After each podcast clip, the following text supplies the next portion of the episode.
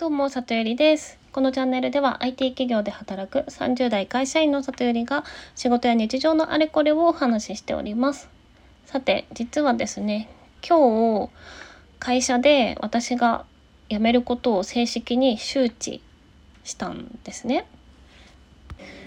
そこでね、あの、まあ、今周りに日本人と外国人両方いるんですけど外国人の反応が全然日本人と違くってちょっと面白かったというかまあ嬉しかったりありがたいなって思ったりしたので、まあ、そんな話をね今日はしようと思います。で今までの経緯をざっくりちょっと時系列でお話しすると、まあ、転職自体考え始めたのが、まあ、4月くらいから。で決心したのが6月くらい。で具体的に初めて上司に伝えたのが8月の頭。でそこからもろもろのタイタイミングの調整があって8月中旬ぐらいに9月末で辞めるっていうことが確定したんですね。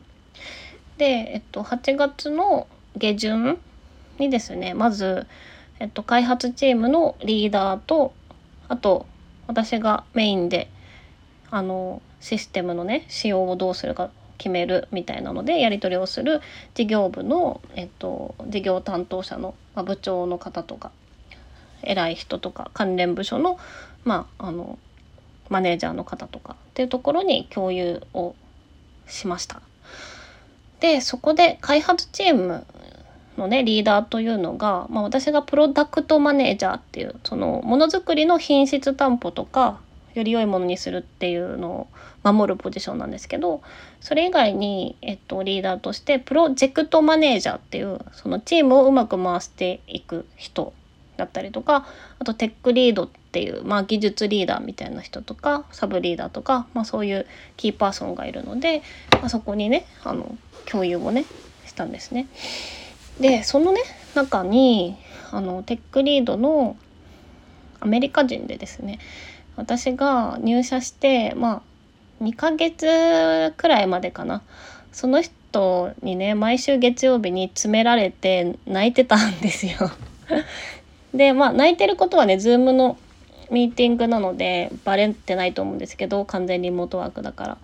あのねその毎週月曜日に私がいろいろ決めてきた要件だったり仕様をそのエンジニアたちに共有して今週これをやってくださいこの優先度にしてくださいとかこれこう言ってたけどこう書いてくださいみたいなことを伝えるミーティングがねあのあってですねでそこであのそのアメリカ人によく怒られてたんですよ。でまあ別になんか理不尽なものではなくってその私のこう決めてきた決めが足りないとかなんか進め方がまあ、急な変更とか困ったりするからあのそれは嫌だとかあと技術的にこういう問題があるからそんなものは実現できませんみたいなとか、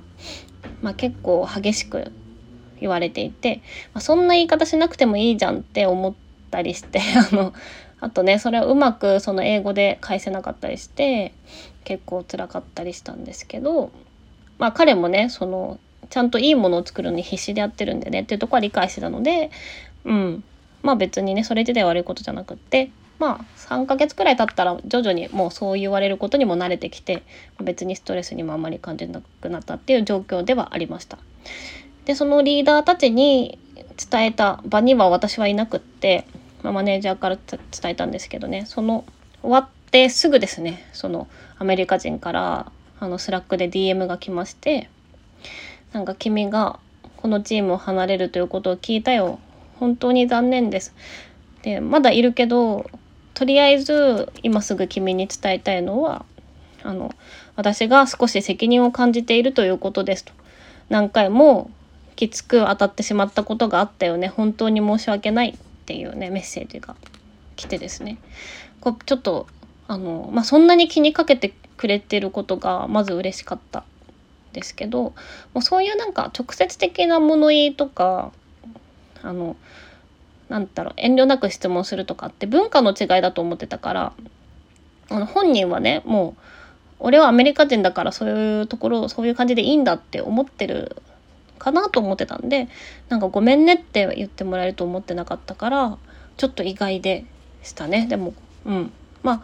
総じてその気にかけてもらってありがたいなっていう感じでした。はい、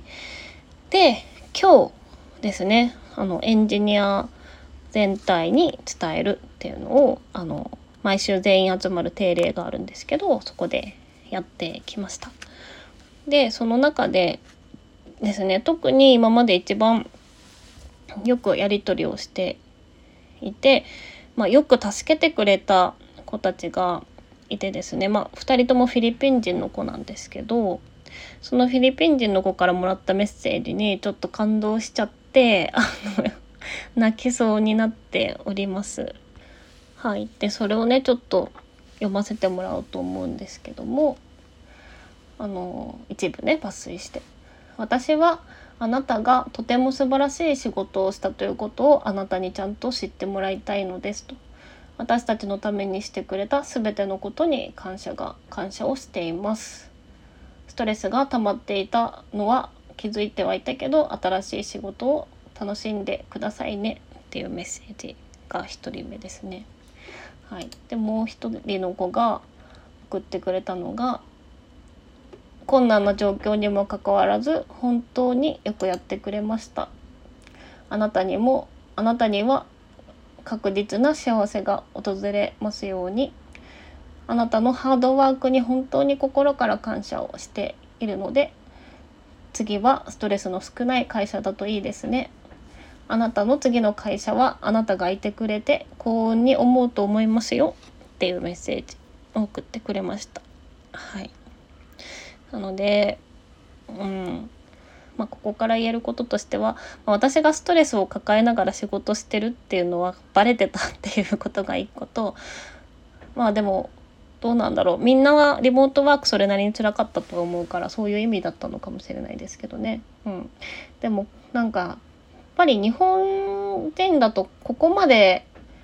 ベタ褒めってしないじゃないですか。だからねあなたの次の会社はあなたがいてくれて幸運ですとかあなたが本当に素晴らしい仕事をしたということをあなたに知ってほしいとかこのメッセージがね温かすぎてめちゃめちゃちょっと今もうるしてるんですけど、うん、だからそういう人たちに会えて本当に良かったなっていうところと、まあ、日本人も恥ずかしがらずにこういうメッセージをちゃんと伝えた方がいいなって思ったっていう感じです。はい。なので、まあ、まだね、あの今日発表して退職実際にするのは9月末なので、まあ、まだあるからこれからもよろしくねっていう話をしたんですけど、まあ、改めてねこういうメッセージをもらうと残り1ヶ月本当にできることをやって去りたいなっていうふうに思ったのではい。なのでちょっとあの今月有給も取るからこう働くのは半分くらい